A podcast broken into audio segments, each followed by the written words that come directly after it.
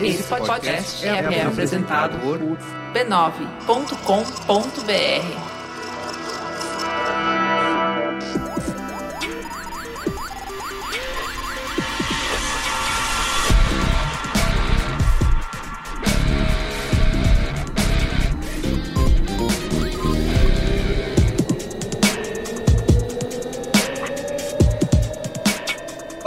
Carlos Merigo, esse é o Braincast número 328. Estou aqui direto do Mel Experience. Luiz Assuda, 2019? Nós estamos. Estamos, né? Nós estamos. Já gravei código aberto hoje aqui. É mesmo? Isso, exatamente. E vai ter mupoca aí. Vai ter mupoca. Olha que E estamos gravando o Braincast. Que demais. Trou- Você sabe que eu trouxe o meu melhor fraque, né? Ah, para participar. Pra participar de evento de galo, né? Uma Entendi, coisa bacana. Lógico, lógico. É isso aí. Então, estamos aqui no evento do Mercado Livre. Estamos com convidados super especiais aqui, a Cristina Farjalá.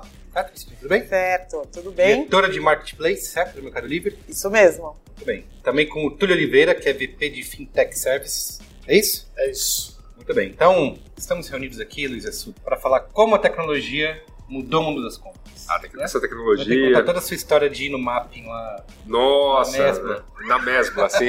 Gra- grandes momentos. Antes era assim. Antes era assim. O jovem, o O jovem, jovem nem sabe que, não o jovem, jovem não sabe o que é mesmo. Não sabe, não sabe. Sabe? Mas a gente vai contar. Tá Vamos bom? contar. Mas antes. Mas antes, Bom, você sabe que a HostGator é uma parceira da rede B9 de podcasts que oferece tudo o que você precisa para ficar online, certo? Domínio, hospedagem de sites, e-mail profissional, criador de sites e suporte 24 por 7. E que você, que é ouvinte do Braincast, tem até 50% de desconto exclusivo em diversos desses produtos. O que talvez você não saiba é que a HostGator tem um novo servidor dedicado para garantir alto desempenho, é toda a qualidade da HostGator com mais controle e flexibilidade para você gerenciar os seus projetos, tá? Você pode acessar hostgator.com.br b9, conferir as condições e aproveitar esse super descontão aí. E também quero falar com a galera de TI que quer crescer na carreira e aprender com uma equipe super competente. Eu tenho uma ótima notícia, porque a HostGator tem a vaga que você procura. Tem desenvolvedor ou desenvolvedora back-end, designer de UX, analista de segurança da informação, analista de monitoramento e analista de suporte avançado. O processo seletivo vai até o dia 23 de outubro e você não pode perder, não come mosca, se inscreve lá agora. O link tá no post e eu vou falar para você aqui, ó, tá bom? Como eu falei, o processo seletivo é só até o dia 23 de outubro, não vai perder. Acesse recrutamento.hostgator.com.br. Tem um recado aqui muito útil para quem tem cão ou gato em casa. Vocês sabiam que as pulgas podem picar várias vezes no animal no mesmo dia? E que carrapatos e mosquitos, além dessa picada incômoda, podem transmitir doenças para o seu pet, inclusive doenças muito graves como a leishmaniose. Ó, acertei de cara essa palavra difícil, leishmaniose. Mas para prevenir tudo isso, você pode usar o Seresto, que é uma coleira que protege seu animal por até oito meses, exterminando parasitas antes mesmo deles picarem o seu melhor amigo. Então, é muito tempo aí de lambeção, do cachorro te acordando cedo para passear, ou do seu gato dormindo em cima do seu teclado, não deixando você trabalhar, ou até recebendo aquela recepção, sabe? A melhor recepção do mundo, você abre a porta de casa, vem todo mundo correndo em cima de você. Você vai ter oito meses disso, com muita tranquilidade, proteção e muita fofura para você e os seus pets. Para você saber mais sobre o Seresto, acesse o Facebook da Bayer ou o Instagram, arroba BayerPet.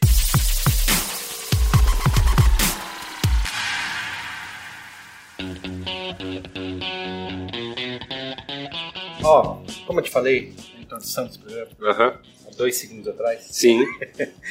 acho que hoje a gente vive os consumidores vivem a era de ouro da conveniência, né? A gente já tava, tava conversando com o Estélio aqui sobre as pessoas que compram estão super mimadas, né? Porque antes você recebia um negócio em cinco dias úteis, mas agora não é mais suficiente. Não. Você vem em dois, ou em um, ou então aquelas entregas em 12 horas. Sim. né? Então, a personalização, a compra instantânea, essa entrega rápida nos tornou mais mimados. Mimados, exigentes. Exigentes também. Sim. Acha que isso é verdade? É, de certa forma, né? Mas aí também é uma questão de conveniência, né? Quando você sai, né? Quando você pega e vai a algum lugar, seja a padaria na esquina da sua casa, o pão vem ao vivo, né? É, você põe a padaria, o pão tá lá, o pão tá lá sorrindo. Se você acertou o horário da fornada, ele tá quentinho, não é mesmo? Então, de repente, né, a tecnologia está começando a trazer essa conveniência do pãozinho quente. Conheço um cara que já pediu delivery de pão na chapa. Olha. Eu acho absurdo. É, cara. Depois, depois- depois que eu descobri que estão pedindo pra assinar lista de faculdade via delivery aí também tá. O negócio tá. Manda o rap lá. É, exatamente. Eu tenho é, denúncias sérias aí. Denúncia. O que vocês acham? É verdade que as pessoas estão mimadas e mal acostumadas, digamos? Todo o comércio online precisa cada vez mais correr atrás de oferecer essa personalização ou esses serviços cada vez mais rápidos? Eu tenho certeza. Fico aqui pensando. Quando eu comprei, eu, minha primeira geladeira, 2002. Eu tinha ido morar fora, tinha estudado fora, voltei. Aí não quis mais voltar para casa da minha mãe, porque até então eu morava na casa da minha mãe, como muitos brasileiros com quase 30 anos de idade naquela época moravam na casa dos pais. Nem tinham que se preocupar se tinham geladeira ou não. Quando eu voltei pro Brasil, eu falei, muito bem, preciso comprar uma geladeira. Na verdade, a geladeira simplesmente existia, né, na, na sua casa. 2002, Uhum. Eu fui nas lojas pesquisar preço de geladeira. E era aquela época que, na verdade, o preço não estava exposto. Você perguntava para o vendedor e você verdade. negociava com o vendedor. E você nunca sabia se o vendedor estava te cobrando mais caro ou mais barato. Eu nem lembro quantas lojas eu visitei para comprar minha primeira geladeira. Hoje em dia, não sei se mais bem acostumado ou mais mal acostumado, se quiser comprar sua primeira geladeira, ela tá a um clique de você. Uhum. Então, E você tem essa pesquisa, né? Você falou a verdade, de você vai numa loja conversar com o vendedor, você não tem a referência, né? Do preço, vai ter que bater perna para chegar nisso. Agora você já chega armado com pesquisado, né? Já chega com o preço lá na negociação e você sabe se o cara tá te. E, e não só preço, né? Tem a questão de geladeiras tem diferentes públicos. Se você é o cara que vai ser saudável, então você precisa de uma geladeira que suporte bem sua saladinha, suas fibras e tudo mais. Ou você vai ser um cara que vai lotar aquilo de cerveja, Uhum. né? São geladeiras que, né? Diferente. Funcionamento diferente. diferentes. É, exato. Então, hoje você tem que pesquisar tudo isso. Que geladeira comporta, por exemplo, você ter lá 300 litros em latinhas e que geladeira comporta você é, acomodar bem sua salada, por exemplo. São fins bem diferentes. Tem, tem um lance que nessa época, é mais década de 90, 80, né? que as compras eram um evento, né? Eu lembro que tinha isso, né? Meu pai e minha mãe falando, hoje é o dia de ir às compras, né? Então você ia lá preparado, né? Com passar o fim de semana, o sábado no supermercado. É verdade. Ou ir procurar, sei lá, comprar geladeira era isso. Vamos comprar uma geladeira. Era um grande evento. E eram essas maratonas épicas nessas super lojas, né? Estilo armazém. É uma coisa que o comércio online fez diferente, né? Porque além de oferecer inúmeras possibilidades, né? Quase ilimitadas, tem essa promessa da rapidez, né? De você conseguir uma coisa com cada vez mais rápido na sua casa. Sem dúvida nenhuma. Eu acho que tem uma outra coisa. Voltando para a história da geladeira e não querendo ficar só nela. Peguei uma fita métrica para medir o espaço que eu tinha para pôr a geladeira. Né? E aí na loja você tem que medir para ver se aquilo funciona. Hoje a tecnologia já tem um aplicativo. Você pode mirar no lugar onde você quer pôr a geladeira e fazer um clique e ver em tamanho real como aquilo vai entrar na tua cozinha. Sim. Sem precisar da fita métrica, ir lá na loja, medir a geladeira, ver se cabe, se não cabe, falta um espaço, um problema. Né? Então, Uhum. uma conveniência, bem acostumado ou mal acostumado, enorme para o consumidor. Sim. Fora isso, e as compras pode continuar sendo um evento, mas você escolhe se você quer ir no sábado, bater perna em loja ou não. Hum. Você não precisa se você não quiser. Acho que essa é a grande conveniência do comércio eletrônico. Tem mais uma outra coisa que você fazia também, né? Você ia lá explorar o produto na loja, que hoje você consegue ainda fazer. Uhum. Você vai, explora o produto na loja, depois você compra online. Só que você nem precisa mais fazer isso também. Né? Com todos os reviews, com todas as informações que estão disponíveis, que todo mundo consegue falar qual é a melhor geladeira Uhum. para você comprar, dadas as características que é você comprar geladeira para colocar cerveja, vai ter uma comunidade de cervejeiros que vai falar para você que essa é a melhor geladeira para colocar cerveja. Você vai ter a geladeira da, isso, da né? fibra, você tem a geração saúde que vai É falar porque você tinha que confiar na palavra do vendedor. do vendedor. né? né? E, e você sempre ficava na, naquele conflito de interesses que o vendedor possa ter ali na, na relação que ele tem com você, que ele quer o melhor preço, ele quer a melhor comissão, Uhum. não necessariamente o melhor produto para você. E hoje você tem muito mais poder, efetivamente, acho que na escolha. Né? Tem um tem uma matéria do New York Times da época de 94, não sei se você já era nascido. Já, já era. Já. E eles falam que quando a- eles fundaram a Net Market, né, que foi uma, uma loja pioneira aí online que vendia através de software, que eles conseguiram usar, fazer a primeira venda segura, digamos assim, né, usando o SSL, que era um CD do Sting. Não sei se você é fã também. Olha, Por 12 dólares e 48. quantas coisas idosas você coloca numa mesma frase, né? Uma loja por software pra comprar um CD Isso. do, Do Sting. Sting. Olha que beleza. Exatamente. Que o New York. Times fez a. Quando noticiou isso, colocou na manchete assim: atenção consumidores, a internet está aberta. Che- né? Chegou. Agora chegou, você vai poder comprar o que você quiser. E eu acho que esse é um ponto importante, né? Porque se fala assim, foi a primeira, não que a internet não tivesse sido usada antes para fazer negócio, mas era a primeira, considerada a primeira compra segura. né? E eu acho que todo o comércio online no Brasil e talvez até hoje, vocês podem me corrigir se eu estiver errado, ainda existe essa aculturação, digamos, né, do mercado de tirar essa desconfiança das pessoas, né, em colocar os dados online, em poder fazer uma compra ali colocando dados de cartão de crédito. Você acha que isso mudou nos últimos anos ou não? Eu acho que isso mudou sim. Se a gente olhar a quantidade de pessoas no Brasil, por exemplo, que compram online hoje, são quase 60 milhões de pessoas que fizeram uma compra pelo menos no ano de 2018 online. Se olhar esse número dois anos atrás, era menos de 70% disso. Então você vê que o brasileiro ele ganha muito a confiança e usa a conveniência e todos os benefícios de fazer uma compra online. A segurança da transação, não só no pagamento, mas também na entrega, é extremamente importante para o cliente. E o consumidor brasileiro ele tem abraçado o comércio eletrônico cada vez mais. A gente vê crescimentos aí de mais de 15% ano contra ano em dólar nos volumes de comércio eletrônico no Brasil nos últimos dois anos. Né? E se você olhar o volume de comércio físico de crescimento ano contra ano nos últimos dois anos do Brasil foi 0% de 2016 a 2017, 0,5% de 2017 a 2018. Então, Uhum. crescimento de 15% em dólar versus quase nada. Então, realmente, eu acho que isso demonstra muito mudança no comportamento e na confiança que o consumidor tem no, no comércio eletrônico.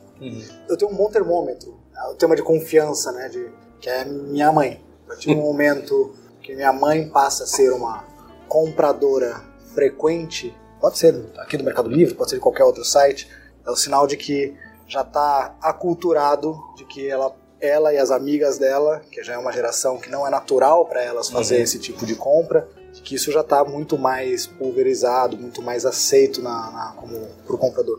O público mais novo, esse público já vai entrar comprando. Né? Já é da cultura desse público mais novo confiar nos serviços de pagamento online, todos os e-commerces que estão, né, grandes marcas disponíveis. Eles já sabem, inclusive, que marca confiar mais, né, quais são as, né, as manhas que você tem para fazer uma compra online. Tem marcas bastante consolidadas que você pode confiar, tem marcas que eventualmente você pode ter um pouco mais de confiança, mas a partir do momento que o público mais velho efetivamente já tem isso mais, mais consolidado, já perdeu essa desconfiança, né, eu acho que, por exemplo, a geração dos nossos pais, eles vão no banco ainda tirar extrato. Ainda Certo, vai, vai no banco papel, tirar né? extrato, papel, no caixa eletrônico. Né? Ele não, ainda não confia Uhum. né, de acessar o banco online, mas ele confia de fazer uma compra online. Tem, eu acho que um outro. Com esse aumento do comércio eletrônico, no começo se descobriu alguns outros problemas, que era, por exemplo, o abandono de carrinho, né? Que é um. é, a pessoa chegava, clicava lá em comprar, mas chegava na hora tinha um monte de informação para preencher, aí é o momento de pensar duas vezes, né? Será que eu realmente vou comprar? Ou, sei lá, o problema de dificuldade de pagamento acaba, acaba abandonando. Como que vocês acham que isso foi resolvido nesses últimos anos? Assim, a gente tem o, o caso do- da compra com um clique, né? Que facilita. Acho que a gente conseguiu diminuir bastante essa fricção aí nessa hora de fechar a compra. Eu acho que a gente conseguiu diminuir muito. E eu faço um paralelo com o mundo físico. No mundo físico acontece a mesma coisa. Um cliente fica uma hora dentro de uma loja escolhendo o que ele quer. Hum. Provando, tirando, trocando, pensando. Na hora que ele vai pagar, ele quer embora na hora. Paga e vai embora. Ele perde a paciência na fila. Acho que talvez ele só não vai embora porque ele fica com vergonha de falar isso pro vendedor. Ou às vezes não. Ele não quer ficar na fila. Uhum. Ele perde uma hora escolhendo. O processo do checkout tem que ser super rápido e transparente, não pode ser complicado. Sim. Tem uma série de dados que a gente precisa para o checkout. E o que acontece no mundo físico acontece no mundo online também. Você pode dedicar o tempo que você quiser procurando o produto. Na hora que você escolheu, você não quer mais perder tempo. Você quer pagar e sair e quer receber rápido Hum. né? Comprar em um clique com certeza é uma das opções e transformar o processo do checkout no mais fácil possível é outra. Tirar foto do teu cartão de crédito, pagar com Sim. QR Code, pagar com saldo na sua conta corrente é outra. É um processo que tem que ser rápido, transparente e não pode dar problema. O abandono de carrinho, uma venda perdida. Além desse modo de poder comprar por um clique, que outras coisas a gente pode citar assim como sendo importante para diminuir essa taxa aí de abandono? Algumas coisas. Primeiro, você poder guardar. Na verdade, você dá para o cliente a opção de guardar os dados do cartão de crédito Lógico. dele. Ele escolhe se ele quer ou não que você guarde os dados do cartão de Sim. crédito dele, confiando na tua segurança de salvo, informação. né? Para ele não ter que ficar digitando o- o- os dados toda vez. Esse é um exemplo para mim é bem importante de facilidade no checkout, de rapidez e agilidade no final. Uhum. E tem assim, até uma eu estava conversando com o Stélio antes sobre esse modelo de venda direto para o consumidor, né? Que antes a gente tinha, até o próprio Mercado Livre é exemplo disso, né? Era um, um ente entre o vendedor e o comprador, né? E aí quando se adota essa logística, né? Se assume essa logística, acaba também, acho que é outro modo de diminuir esses problemas, porque eu acho que quem faz a, sei lá, vamos citar aqui Mercado Livre, alguém faz uma compra, algo dá errado, atrasa, o cara vai falar, ah, o Mercado Livre, eu comprei lá, não me entregaram, né? Ele não vai pensar diretamente no vendedor, né? A marca sempre vai ser afetada por conta disso, né? Então, acho que isso também é um dos motivos pelo qual, por exemplo, o próprio Mercado Livre investiu em logística, em fazer essa venda direta. É, sem dúvida, a preocupação com o nível de serviço com o cliente é enorme. Prazo de entrega é uma barreira para compra online hoje. Né? A nossa visão é que se a gente conseguir entregar para o cliente produto cada vez mais rápido e com assertividade, eu falei que eu vou te entregar às duas da tarde de amanhã, eu vou te entregar às duas da tarde de amanhã, a gente ganha muito em conversão. Imagina que, não sei, tua filha tem uma festinha de aniversário no sábado, você precisa comprar um presente para amiguinha. Hoje é quinta-feira, eu preciso que esse presente chegue para mim até sexta-feira à noite, sábado, né? E se o presente não chega, o que você faz? Você nunca mais compra no lugar onde você comprou. Então, a preocupação com cumprir o combinado com o cliente e além de cumprir o combinado, dar para ele a comodidade e a conveniência de que eu não preciso realmente sair da minha casa, eu tô aqui, eu daqui a pouco vai estar chegando o que eu preciso. Uhum. Tem uma influência enorme numa conversão de venda. Acha que isso vale para todos os tipos de produtos, por exemplo? Tem um, ou existe um desafio, sei lá? É, a gente estava falando antes de começar a gravar o que, que a gente compra online e o que, que a gente não compra, né? Você falou, como que é o exemplo? Sabão em pó lá. é Sabão, mesmo. é, exato. É o mesmo todo É. mês, não vai mudar. É o mesmo todo mês, posso até mudar a marca, mas é sabão em pó, como ele foi estocado, como ele vai chegar à minha casa, não é um problema. Agora, imperecível, eu que sou mais chato, né, porque tem um- esse shape meio não usual, assim, né, tem todas as suas peculiaridades, então eu também gosto de ver roupa, pessoalmente. Apesar de saber que existe app, que, ah, se eu fizer, tudo mais, não, mas se eu não ver o caimento e tudo mais, tem coisas que eu prefiro ainda comprar offline. E acho que isso vale para todo mundo. Tem umas coisas que você prefere, tem umas coisas que você até se dispõe, e tem as coisas que você simplesmente fala, ó, isso aqui já está resolvido. Então, sabão em pó, produto de limpeza, desodorante, sabonete, papel higiênico. São as coisas mais volumosas ainda da sacola, Claro, né? claro. Eu acho que tem muito de preferência pessoal. Uhum. Vou te dar alguns dados. Hoje, no Brasil, a categoria que mais se vende online em número de produtos é moda. Caramba. E eu sempre, eu adoro esse número porque todo mundo fala, eu não sei como é que vai cair. Isso, é. Eu não sei é. se, o, se o meu 36 do sapato é realmente o tamanho do meu pé, mas eu acho que a conveniência é tão grande. E você saber que você pode retornar o produto e ter seu dinheiro de volta também faz muita diferença. Ah, então eu acho que tem um pouco da preferência pessoal, Uhum. acho que tem um pouco da confiança de que eu vou conseguir retornar meu produto e tenho o meu dinheiro de volta, e esse processo de devolução vai ser rápido, transparente, não vai me dar dor de cabeça. Eu acho que eu tenho a confiança de pensar quem que vai escolher meu perecível. Realmente vai- o, o transporte vai ser refrigerado no caminho. Isso, é. Eles vão me entregar na hora que tem alguém na minha casa, porque não vai poder ficar na portaria e, e vai estragar e vai descongelar. Então tem uma série de barreiras que você tem que pensar de acordo com a categoria do produto que você pode trabalhar, Uhum. né? E aí você pode, de novo, como consumidor, optar. Eu quero ir para feira e eu quero pôr a mão e eu quero cheirar o produto e aí eu quero provar lá e eu quero escolher ou não.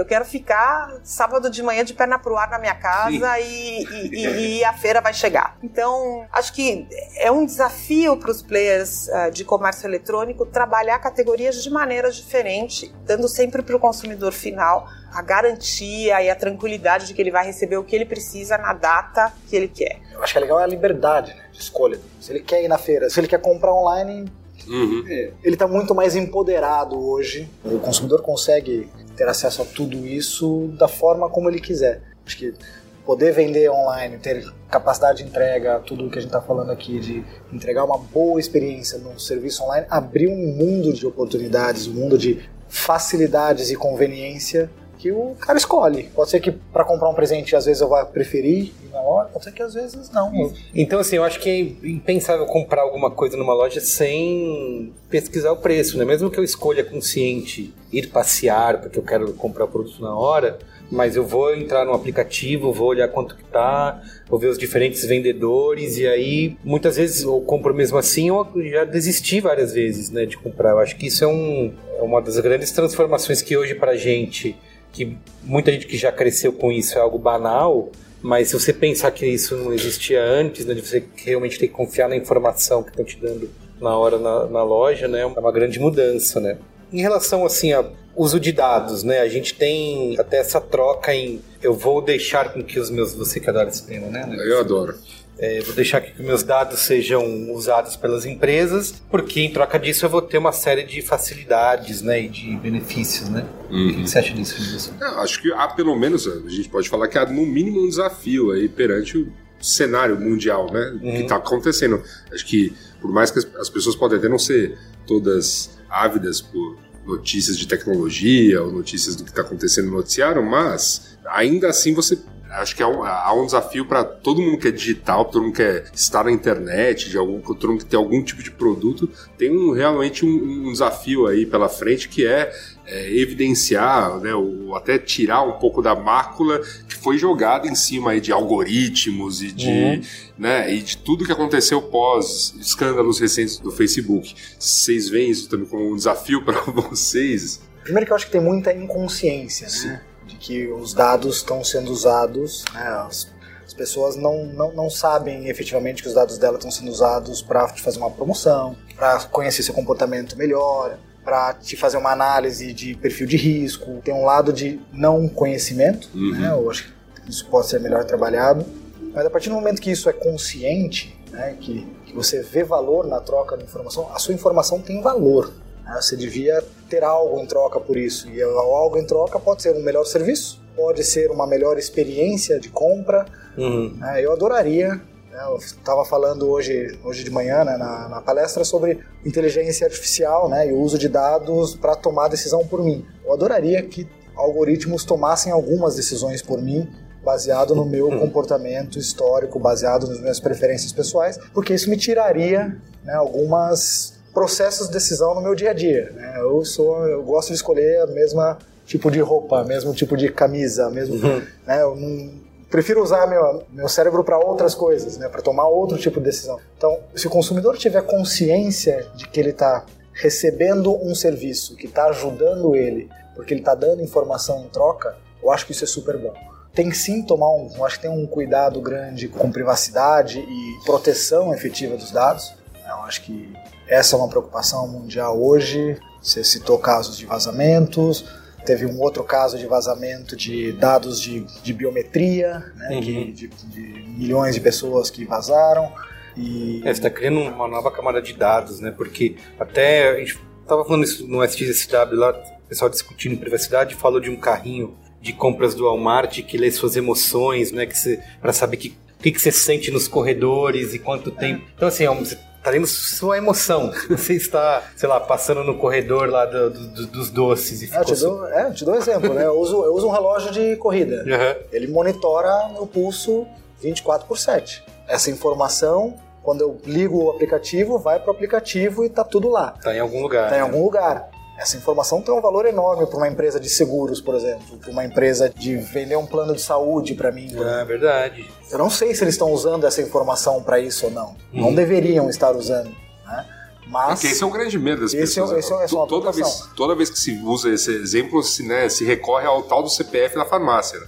Ah, é verdade. Que é- Você não pode Há, reclamar. há um, de- é, há um medo ali, há um. Há É que um eu acho que tudo isso é novo também. Sim. Né? Esse, a, quantidade. Eu acho que primeiro que não era difícil de processar essa quantidade de informação antes. Uhum. Hoje já é bem mais fácil. É, já tem tecnologia para fazer isso. E o segundo ponto é que antes não existia essa preocupação efetiva de troca, de vazamento. Eu acho que isso é uma preocupação, sim. A gente, né, até como companhia, a gente se preocupa bastante com isso. A informação do usuário estar bem protegida, garantir que né, as suas informações de compra, as suas informações pessoais né, estejam seguras, que isso não possa cair na mão de qualquer pessoa.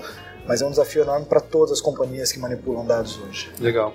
Tem um- a questão das lojas físicas, né? A gente passou por aquele período do apocalipse, né? Do varejo, onde várias lojas fechando, né? Tem aquelas fotos famosas É, de shoppings abandonados Gran- nos é, Estados Unidos. ou grandes, vamos dizer, grandes varejistas, né, conhecidos, que foram muito conhecidos pelas suas grandes lojas ou grandes redes de lojas e de repente começaram a fechar né, Hum. sistematicamente. Né? Acho que aí tem aí um capítulo né, de, de imagens para. Mas a gente tem essa uma outra tendência agora que é vários players online abrindo lojas físicas, né? Uhum.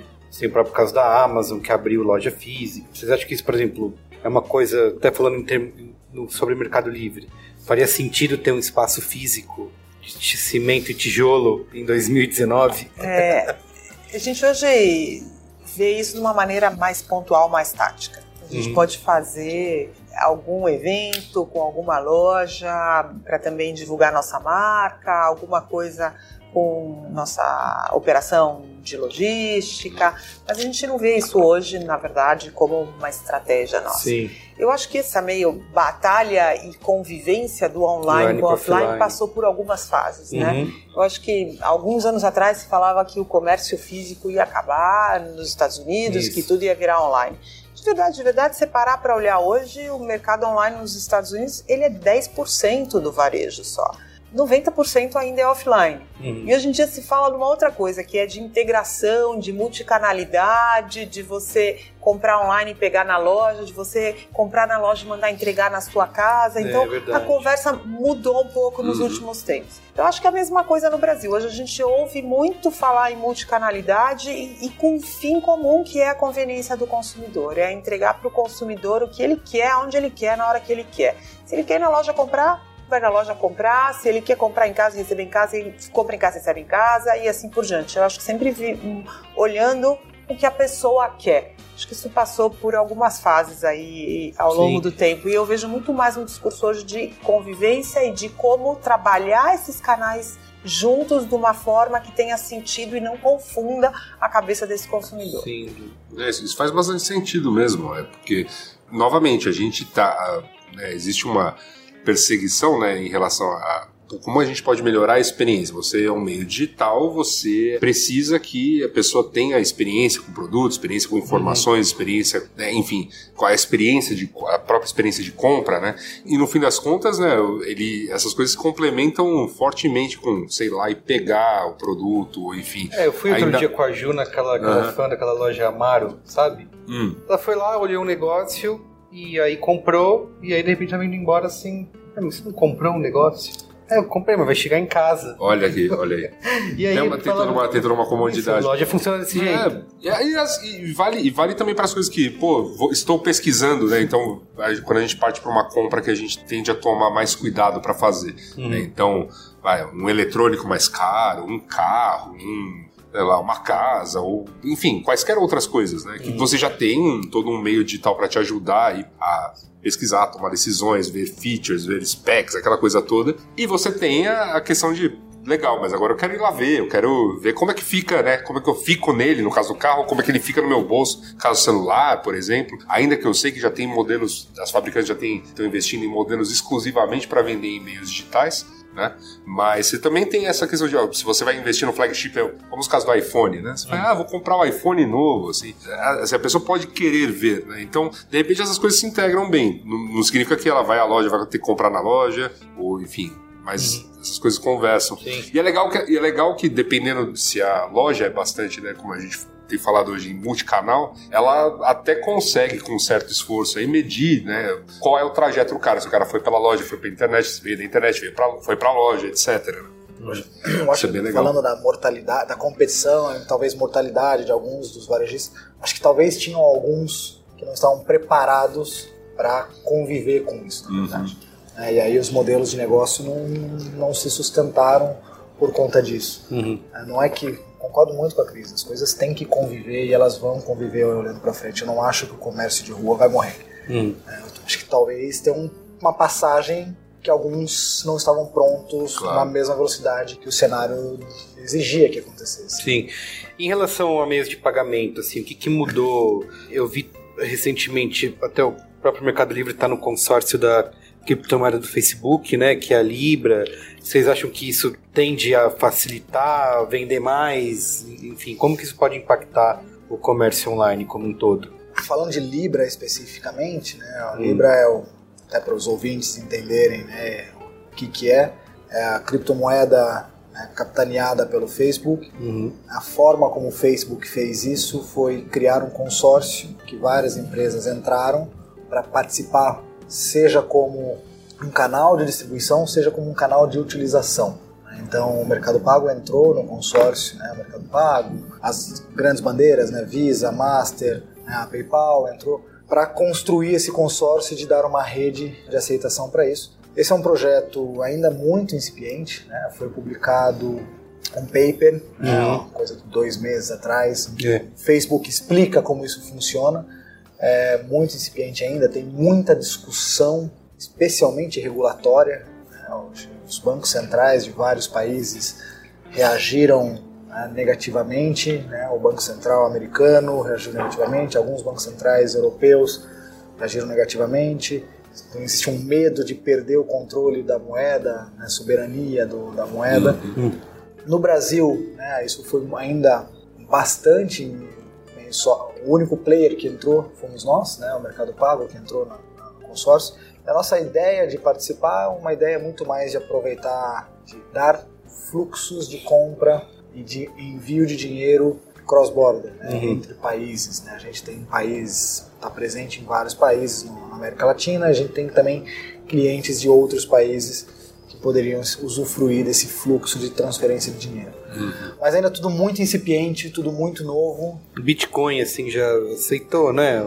A gente teve uma, uma experiência com Bitcoin no passado, não no Brasil, num outro país que a gente opera, no México. Uhum. Mas Bitcoin não é, um, não é uma boa moeda para transação online, no final das contas. Ela é cara, ela é lenta, ela é complexa, é o Volátil. volátil. Como meio de pagamento, o Bitcoin ainda não é usado. Ele é muito mais usado como um investimento, como uma, ainda como uma possibilidade de um ganho em cima de, desse ativo, do que efetivamente como um meio de pagamento. Legal.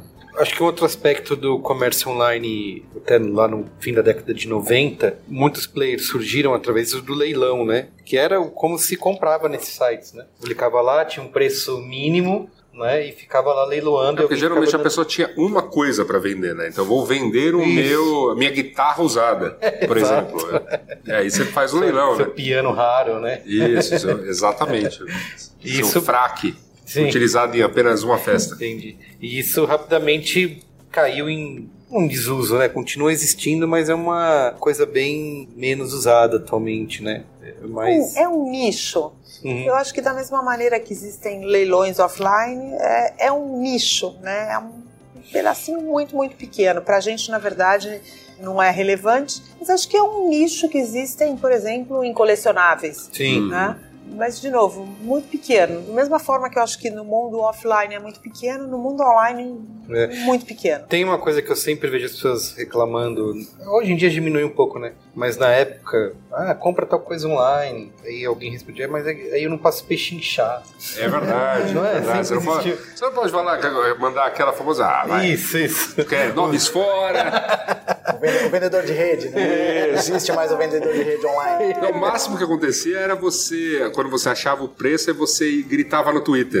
Né? Pra, pra, pra saber. arroba loja, assim, arroba loja. Tem um- manda um cupom Manda um aí. cupom aí, exato. Dá O 5% pessoal faz isso aí até hoje, Faz né?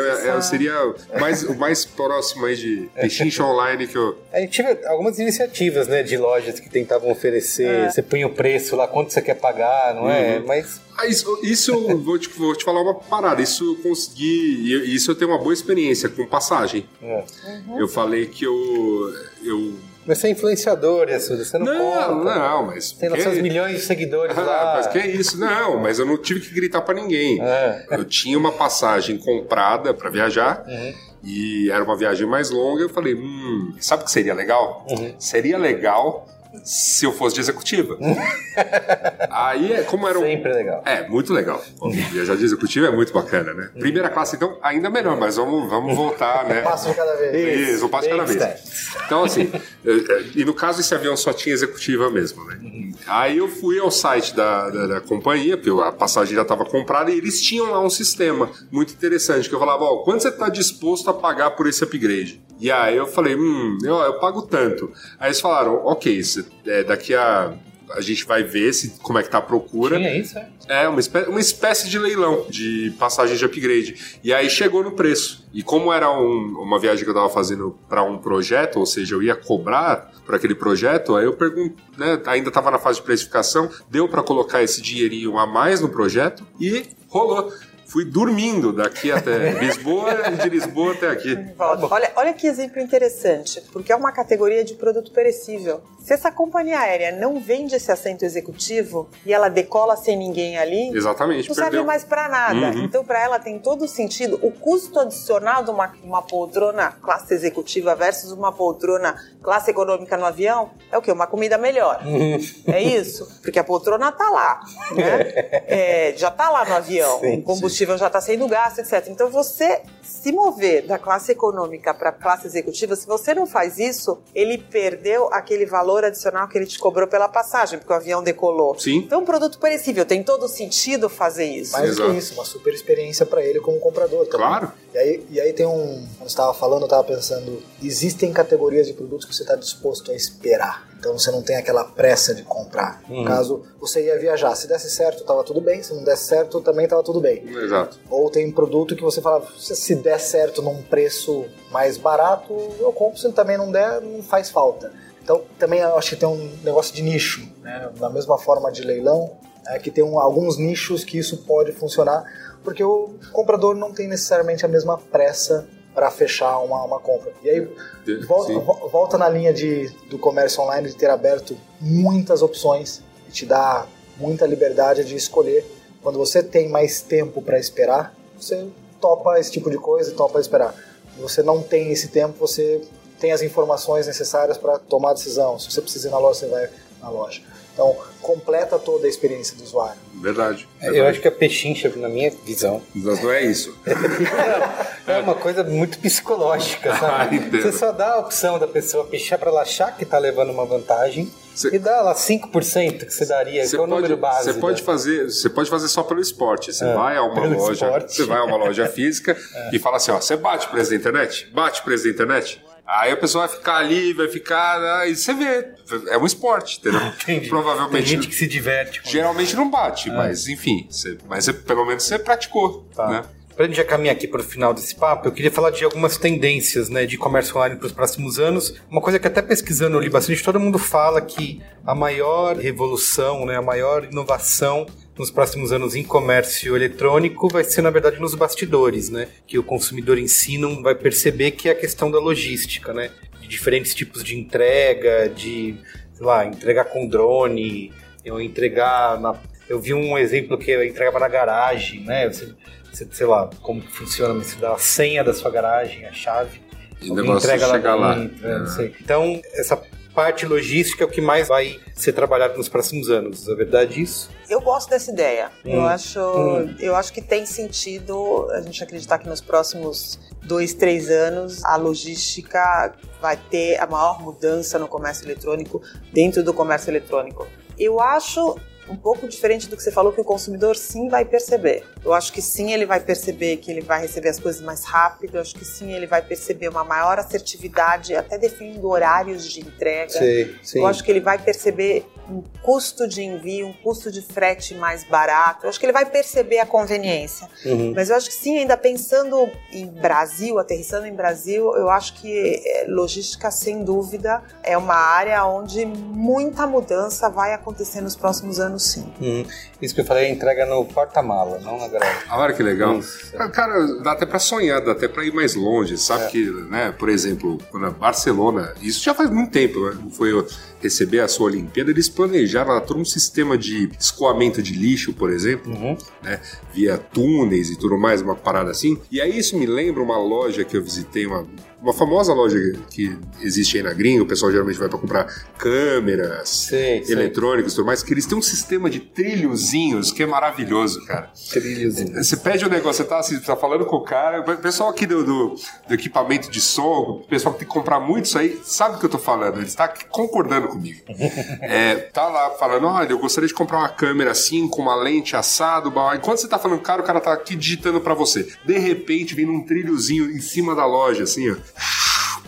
E aí seus produtos chegam do lado dele, ele começa a passar no scanner e fala, ah, só descer e pagar aí, tchau. Imagina isso, uns trilhos mágicos desses chegando à sua casa, hein? Acho que, mais, acho que, acho que volto, volto no ponto que eu falei antes, né? Mais do que o trilho mágico. Você imagina ele já ter feito isso sabendo que você queria isso. É verdade. Olha, Ele previu essa sua necessidade e já te entregou isso mesmo antes de você ir nessa loja e fazer Essa- tudo isso. essa questão preditiva também acho que é uma, uma questão que tá aí, né?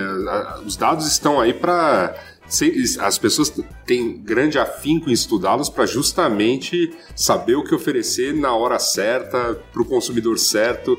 Como eu sempre brinco aqui, né? Eu, eu que brinco de trabalhar com mídia digital, né? A gente sempre vai em busca dessa dispersão zero, né? Eu tenho um produto para você e eu sei que você vai comprar e é isso. É, não existe dispersão de ah, não é para mim agora não.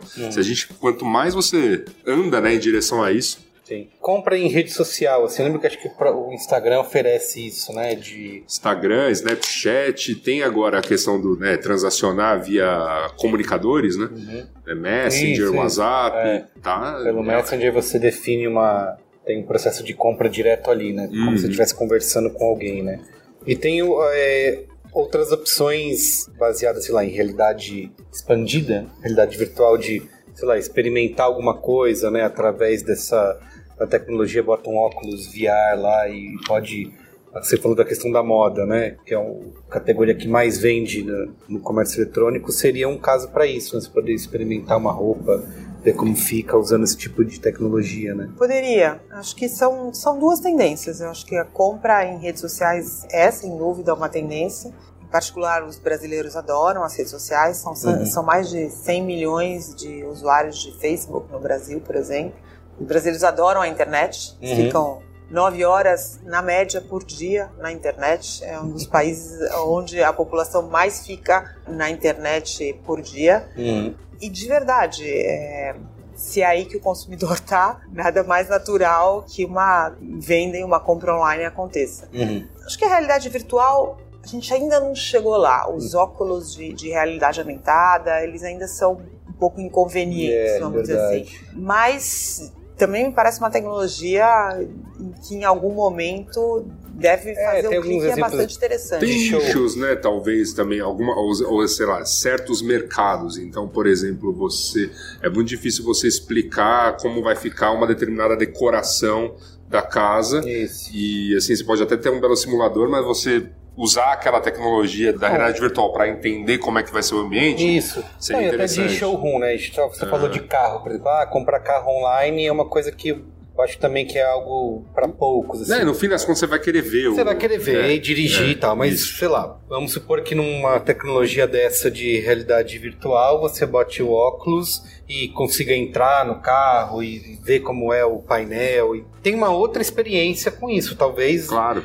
Eu ainda acho difícil clicar em comprar e esperar chegar em casa. Eu, mas... eu, eu, tava, eu tava vendo uns experimentos, por exemplo, para quem vende viagens. Então, você colocar a pessoa nas paisagens que ela vai ver, em vez dela só estar vendo de fato uma, uma fotografia, sei. ela ter a noção da grandeza de que é aquele ambiente onde ela vai visitar, talvez seja uma coisa Se interessante. avançar muito, ela desiste de viajar, hein? É, é, fica lá só, ah, já foi, beleza. Né? Já tirei Eu acho, óculos. eu acho que também tem muito do público também. Sim. Né? A Cris falou que é inconveniente, né? Hum. Pra mim também é inconveniente, mas talvez já pra um público mais, não sei, um pouco mais novo que a gente, já não seja. Né? É, Porque eu o, valor, que- o valor percebido em fazer esse tipo de experiência versus a inconveniência de ter esse. E esse também é algo que todo mundo não tem em casa, ser. né? É. Se fosse um. Mas a, gente, mas a gente também pode estar enviesado, porque sabemos, nós quatro aqui, frequentamos muitos eventos, todo mundo né, tem muitas experiências dessas. Aí, de, de repente, a gente lá, quando, quando foi no South by, quantas experiências não tinha de realidade virtual para você ficar. Aí, uma hora cansa mesmo. Mas, mas eu fico imaginando que né, a média, não. Fala, pô, o que, que é isso aí? Mas eu, eu acredito, eu acredito na evolução dessa tecnologia. Sim. É, no caso da, dessa, por exemplo, de quando a gente fala em realidade mista, tem o, o exemplo do aplicativo que você citou no começo do programa, de você pegar, você tá na tua casa com o teu celular com a câmera, e aí via a realidade aumentada, né, que, enfim, tá ali, tá relacionada, tecnologias muito próximas, né, priminhas e tal. Ele encaixa uma E você encaixa uma geladeira, ou você vê como vai ficar a decoração da sua sala, um quadro, qualquer coisa que você for comprar, né? Comprar está aí, né? Comprar- As pessoas vão continuar comprando, né? Afinal, o capitalismo está existindo, de né? em pouco. Então, é, é bacana, né? Discutirmos aí, termos aqui, né, especialistas, né? E trazer o que vai acontecer, né? Muito bem. Vamos qual é a boa? Vamos.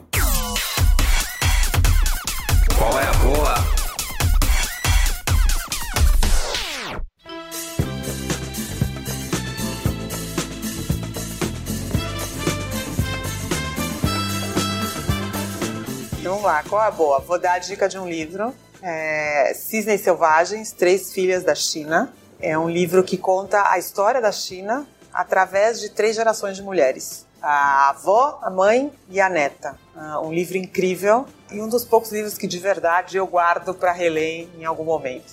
Que Fica a dica. Ó, eu vou falar aqui o meu rapidamente. Eu já falei em outros braincasts aqui que eu sou um cara que tento organizar, como falou Túlio, automatizar a minha vida ao máximo. Mas geralmente falho miseravelmente, né? Uhum. Já testei vários aplicativos para tentar controlar meus e-mails, chegar na inbox zero, nunca consigo, é impossível. Já testei vários aplicativos de gerenciamento de tarefas que vão manter organizado, sabe? Sei. Olha as tarefas que tem que entregar. Por exemplo, clica aqui em concluir, tá feito. E sempre também falhei, nunca consegui encontrar o aplicativo. E agora estou testando um novo que me foi recomendado, que chama Do.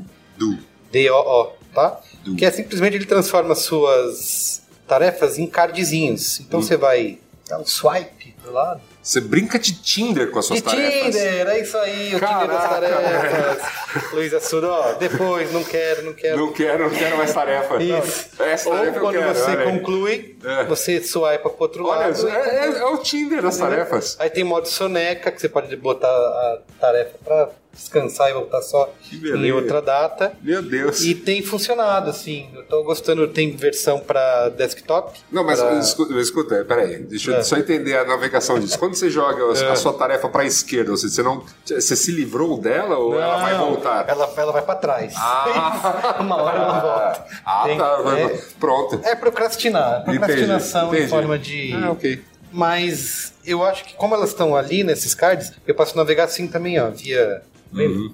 Navego assim, ou via os cardzinhos em lista, exatamente. Entendi. E tem funcionado, ó, os cardzinhos, ó. Você tá realmente brincando de Tinder com Então, suas tarefas. Então eu recomendo, ó, é Do. Eu não sei se tem para Android, deve ter, mas eu comprei aqui no iOS. Tá Hum. baratinho, tava na promo, acho que vale a pena você testar, Muito bom. tá bom? Procura aí, Do App. Vou, vou procurar. acha? Procura na sua lojinha. Vou Para procurar. ver se tem para o seu celular. Fala aí, Hum. Túlio. Tem um qual é boa para nós? Eu tenho, tenho lido, é um livro que eu volto a ler sempre, porque ele, ele é, um, é um- como se fosse um, um manual de algumas coisas. Vocês têm um público aqui também bastante empreendedores, Hum. que ele chama The Hard Thing About the Hard Things, um livro do Ben Horowitz, Hum. né, do fundo Sequoia Capital. E, e ele dá várias dicas, né? Como foi a passagem dele como CEO de várias né, das empresas onde ele fundou, as dificuldades que ele teve, e são bastante práticas empreendedores, para pessoas que estão tomando posições de liderança em empresas. Gosto bastante do livro. Legal. Lado difícil das situações difíceis, tá aqui. Olha só, olha aí. Tem em português o lado difícil das situações difíceis. Muito bem. Ben Horowitz. Boa dica. Muito bom. Vai lá, finaliza aí. Eu vou finalizar com uma, uma dica bem a lá café da manhã da Folha, sabe? Sei. Aquela dica super. É, corte Que é- a salsinha. Que é o, não, o famoso pratique esportes.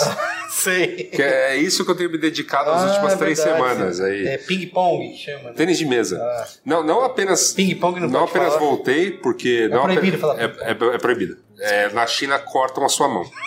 Tá bom. Não apenas voltei, tá, tô eu e mais um amigo, como convenci Kim Fujioka a treinar conosco. Olha. Tá indo lá, um grande aluno, viu? Tá se formando a seleção Olimpíadas do Estoque A 2020? gente, a gente tá chamando o nosso time, por enquanto, de raquetadas contra o fascismo. Tá bom. E Vai, tá- ser, vai ser bonito. E tá se dando bem lá? A gente, tá- você sabe qual é o grande intuito nosso? É participar do Mundial Master de tênis de mesa, Uhum. não é mesmo? A partir que a gente pode jogar a partir dos 40 anos. Então eu Sim. tenho aí seis anos aí para treinar mais um pouco, vou poder ir lá jogar. Dizem que é um grande Juca da meia idade, né? Mas, por exemplo, esse ano sabe onde vai ser? O negócio vai ser em Bordeaux, cara. Olha, O negócio vai ser regado a vinho bom, entendeu? Pessoal, você tem que ver a animação. tem hein? que ver a animação Sim. da galera no clube falando: Ô, esse ano nós vamos ao Mundial.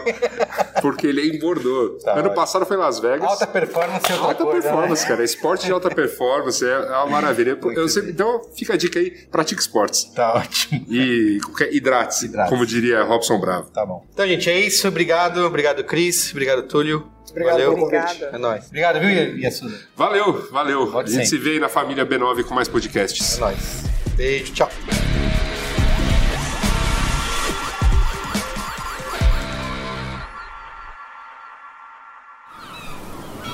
Este podcast foi editado pela Maremoto.